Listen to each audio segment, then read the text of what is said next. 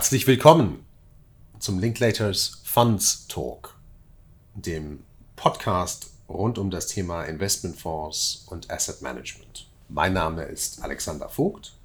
Ich bin Partner bei Linklaters im Bereich Investmentfonds.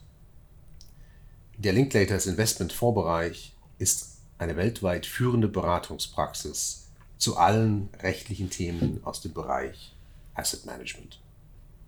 Unsere Praxis ist dabei fokussiert auf die Strukturierung und Auflegung sowie die laufende Beratung von alternativen Investmentfonds und die Beratung institutioneller Investoren bei deren Investments in Fonds und vergleichbare Anlageprodukte. Und wie auch sonst bin ich heute nicht alleine, sondern habe zu Gast Olena Tockmann, meine Kollegin und Counsel aus dem Investmentfondsbereich. Hallo Alex. Hallo Olena. Unser Thema heute dreht sich um die Möglichkeiten nicht institutioneller Anleger, sich an Private Equity Investments zu beteiligen. Private Equity Anlagen zeichnen sich durch hohe Renditen aus, sind aber traditionell eher institutionellen Anlegern vorbehalten. Allerdings sehen wir in der jüngeren Vergangenheit eine zunehmende Anzahl von Investment und sonstigen Produkten, die sich an nicht institutionelle Anleger wenden und den Zugang zu Private Equity Investments vermitteln. Das ist ein spannendes Feld und darüber wollen wir heute sprechen. Warum, Olena, sind Private Equity Anlagen in der Regel institutionellen Anlegern vorbehalten? Nun, Alex, wie du gesagt hast, äh, agieren Private Equity Manager klassischerweise im institutionellen Kapitalmarkt und sammeln das Kapital eben von institutionellen Anlegern ein. Und die Mindestzeichnungssummen äh, betragen in der Regel um die 10 Millionen US-Dollar oder auch durchaus bedeutend mehr. Natürlich sind PE-Anlagen auch für nicht institutionelle, also private Anleger interessant, äh, denn sie versprechen ja in der Regel eben hohe Renditen und sind grundsätzlich auch weniger volatil als Investitionen in börsennotierte Unternehmen. Allerdings äh, handelt es sich auch um langfristige Investitionen. Also typischerweise äh, gibt es ja im Schnitt eine 18 Monate andauernde Capital Raising Phase, an die sich dann eine Investment Period von drei oder auch durchaus mehr Jahren anschließt, so dass die übliche Fonddauer zwischen acht bis zwölf Jahren liegt ohne dass eine ordentliche Kündigungsmöglichkeit oder eine Rückgabemöglichkeit besteht. Und auch, wie gesagt, der erforderliche Mindestkapitaleinsatz ist für Kleinanleger in der Regel einfach zu hoch. Hinzu kommt auch, ähm, dass wir jedenfalls in Deutschland eine vergleichsweise starke Produktregulierung haben, so dass auch die Auswahl an potenziell geeigneten Anlagevehikeln eher beschränkt oder eben auch mit einigen Hürden versehen ist. Okay, Olena, da waren jetzt ein paar Anglizismen dabei, die ich gerne kurz erläutern würde. PE ist freilich Branchensprech für Private Equity. Und du sprachst von einer Capital Raising Phase. Damit meinen wir freilich die Vertriebsphase am Anfang der Produktauflegung. Und du erwähntest auch eine Investment Period. Das ist die Investitionsphase, die sich mit der Vertriebsphase teilweise überschneiden kann. Ähm, aber tatsächlich führt das zu einer relativ langläufigen Produktdauer. Jedenfalls aus der Perspektive eines Privatanlegers, der möglicherweise auf die Liquidität seiner Investments angewiesen ist. Ganz genau. Welche Möglichkeiten gibt es denn nun konkret für Privatanleger, sich an Private Equity Investments zu beteiligen? Ein Weg führt beispielsweise über Beteiligungen an börsennotierten Private Equity Unternehmen, die ihrerseits in nicht börsennotierte Unternehmen investieren. Allerdings unterliegen auch Beteiligungen an börsennotierten PE-Unternehmen eben entsprechenden Kursschwankungen und Unsicherheiten wie bei Beteiligungen an allen anderen börsennotierten Unternehmen. Eine andere Möglichkeit wäre die Beteiligung an einem Private Equity Fonds zum Beispiel einem Fund of Funds oder eben auf Deutsch Dachfonds, der seinerseits in andere PE-Zielfonds investiert. Theoretisch sind auch Beteiligungen an einstufigen Private Equity Fonds denkbar, also Private Equity Fonds, die direkt in nicht börsennotierte Unternehmensbeteiligungen investieren. Und wir sehen auch ähm, in letzter Zeit Anbieter am Markt, die Privatanlegern alternative Zugänge zu Private Equity Fonds ermöglichen. Zum Beispiel, indem sie Vehikel auflegen, die ihrerseits als institutionelle Anleger in Private Equity Fonds investieren, aber entsprechend mit privatem Kapital refinanziert werden, beziehungsweise indem solche Anbieter Co-Investment-Möglichkeiten mit institutionellen Private Equity Fonds schaffen. Okay, da waren ein paar sehr interessante Aspekte dabei. Zum einen freilich die Frage der Kursschwankungen, die bei einer börsengelisteten Anlage dazugehören, bei einer nicht börsengelisteten Anlage freilich nicht in dem Maße stattfinden, weil der Wert der Anlage durch eine Bewertung und nicht durch den Markt bestimmt wird. Freilich hat man bei den nicht gelisteten Anlagen auch weniger oder möglicherweise gar keine Liquidität. Ein Zweitmarkt für solche Investments gibt es nur in manchen Fällen. Der andere Aspekt, den ich nochmal aufgreifen wollte, sind die strukturellen Varianten, die du erwähnt hast. Es waren, glaube ich, drei. Zum einen die Direktanlage in einen Private Equity Fonds mit den Höhen Mindestanforderungen und die indirekte Anlage in Private Equity Fonds über Zugangsvehikel, die wiederum selbst entweder in den Private Equity Fonds oder mit dem Private Equity Fonds investieren. Habe ich das richtig verstanden? Genau, Alex, das ist richtig. Super. Und wenn wir uns jetzt diese privaten Zugangsmöglichkeiten näher anschauen, stellt sich für mich zunächst die Frage, gibt es für die Privatanleger hier dennoch besondere Anforderungen, die sie erfüllen oder berücksichtigen müssen? Nun, wenn wir von jetzt mal generell nicht institutionellen Anlegern sprechen, dann meinen wir in der Regel zunächst einfach Privatpersonen. Investmentrechtlich lassen sich Privatpersonen jedenfalls aus deutscher Sicht in drei Kategorien einteilen. Privatanleger, semiprofessionelle Anleger oder auch professionelle Anleger. Und je nachdem, in welche Kategorie die Person fällt, gestalten sich auch die Zugangsvoraussetzungen beziehungsweise auch die Herausforderungen bei einer Fondsbeteiligung durch eine Privatperson. Unter bestimmten Voraussetzungen können eben sehr vermögende Privatpersonen für eine Einstufung als professionelle Anleger optieren und sich dann eben an institutionellen Produkten als professionelle Anleger beteiligen. Das erfordert aber eine gewisse Prüfung seitens des Verwalters, die eben äh, nur ausnahmsweise erfolgreich durchlaufen wird. In Deutschland, aber auch in anderen Jurisdiktionen mit entsprechenden Anlegerkategorien, zum Beispiel in Luxemburg, ist auch die Einstufung von Privatpersonen als semiprofessionelle Anleger möglich, wobei auch eine solche Einstufung bei Investitionssummen unter 10 Millionen Euro in der Regel für den Manager mit vergleichsweise hohem Aufwand verbunden ist. Doch auch diese Einstufung als semiprofessioneller Anleger erfordert immerhin in Deutschland eine Mindestanlagesumme von 200.000 Euro, die eben nicht jede Privatperson zur Verfügung hat bzw. in ein einzelnes Fondsinvestment einlegen möchte. Mit 200.000 Euro ist natürlich die Hürde deutlich niedriger, als das bei den erwähnten institutionellen Produkten ist so dass das ja schon durchaus einen großen Teil, wenn nicht den größten, des privaten Markts eröffnet. Das stimmt. Und an dieser Stelle ist es auch erwähnenswert, dass äh, es derzeit im Rahmen des laufenden AFMD-Reformvorhabens Bestrebungen gibt, einen europäischen Begriff des professionellen Anlegers dahingehend auszuweiten, dass ähm, eine Mindestzeichnungssumme von 100.000 Euro erforderlich ist, um diese Qualifikation zu erreichen, was natürlich eine weitere Erleichterung mit sich bringen würde. sodass wir perspektivisch das in Deutschland schon vorhandene und in Luxemburg in etwas anderer Form auch vorhandene Regime für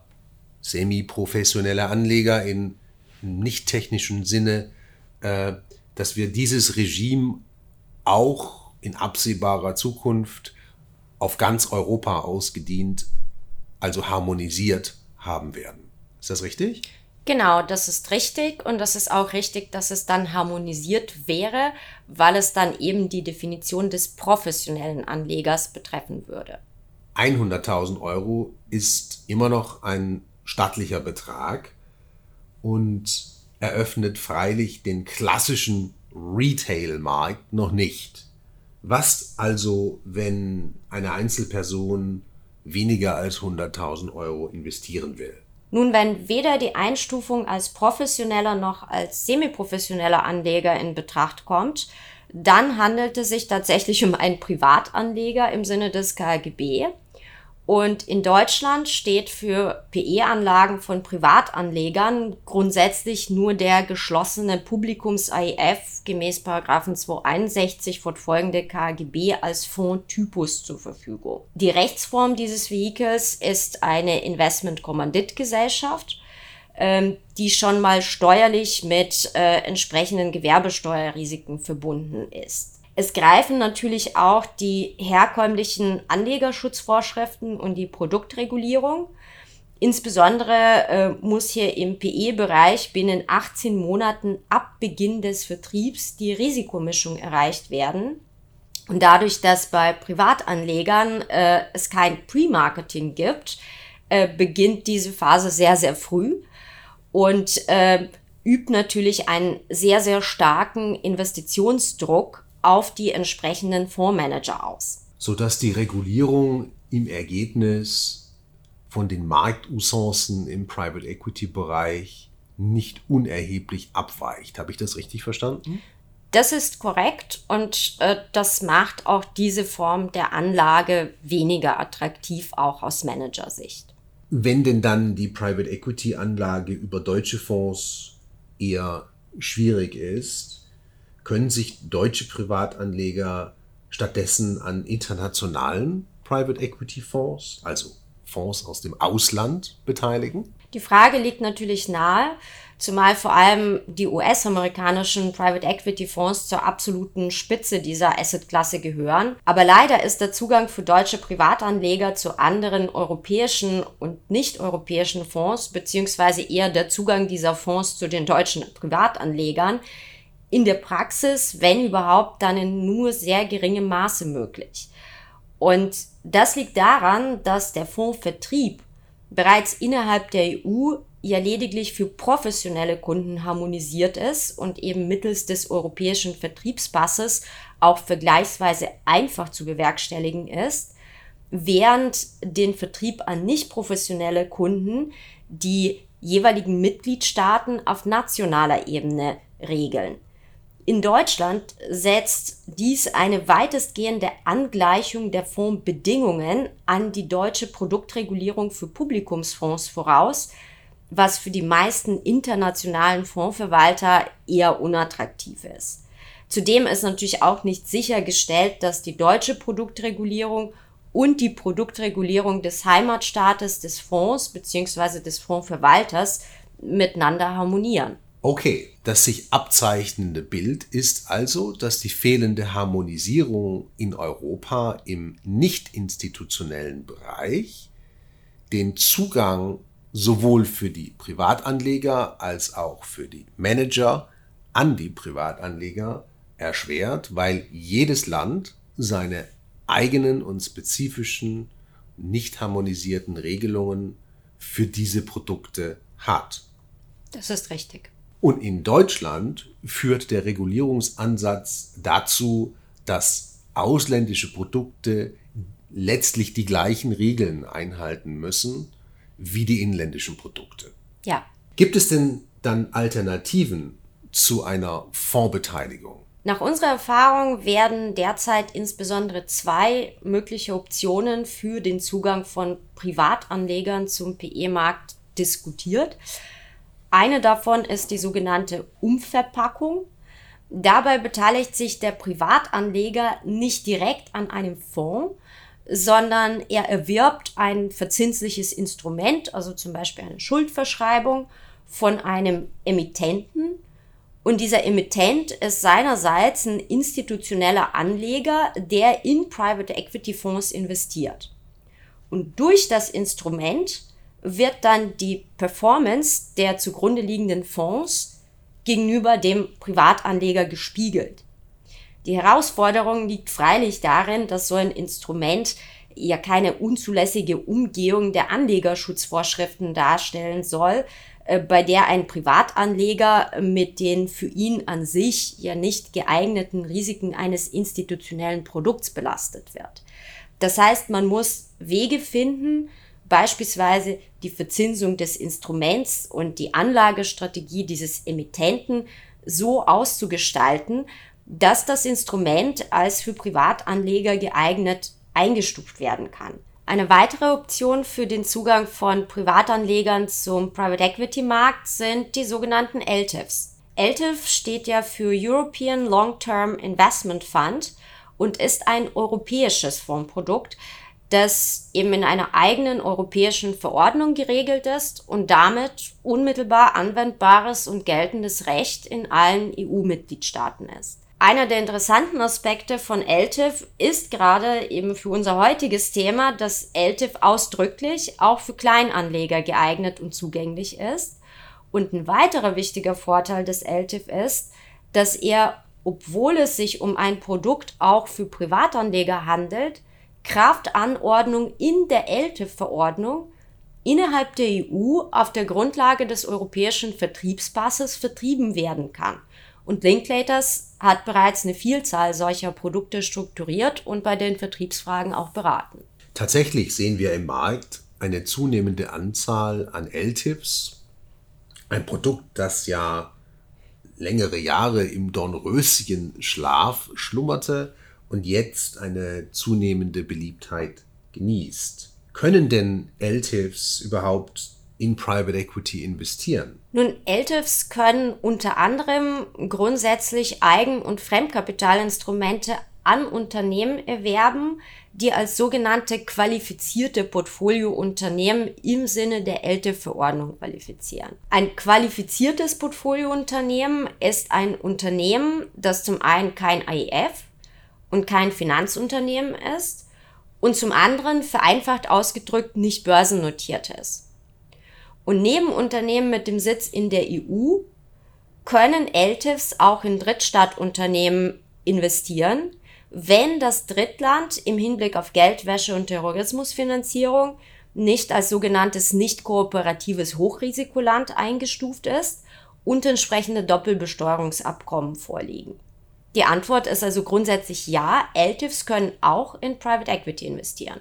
Spannend. Also würde sich ein LTIF grundsätzlich auch als Vehikel für eine Private Equity Strategie eignen. Allerdings, strukturell gedacht, stellt sich für mich jetzt die Frage, ob ein LTIF auch in andere Fonds investieren kann.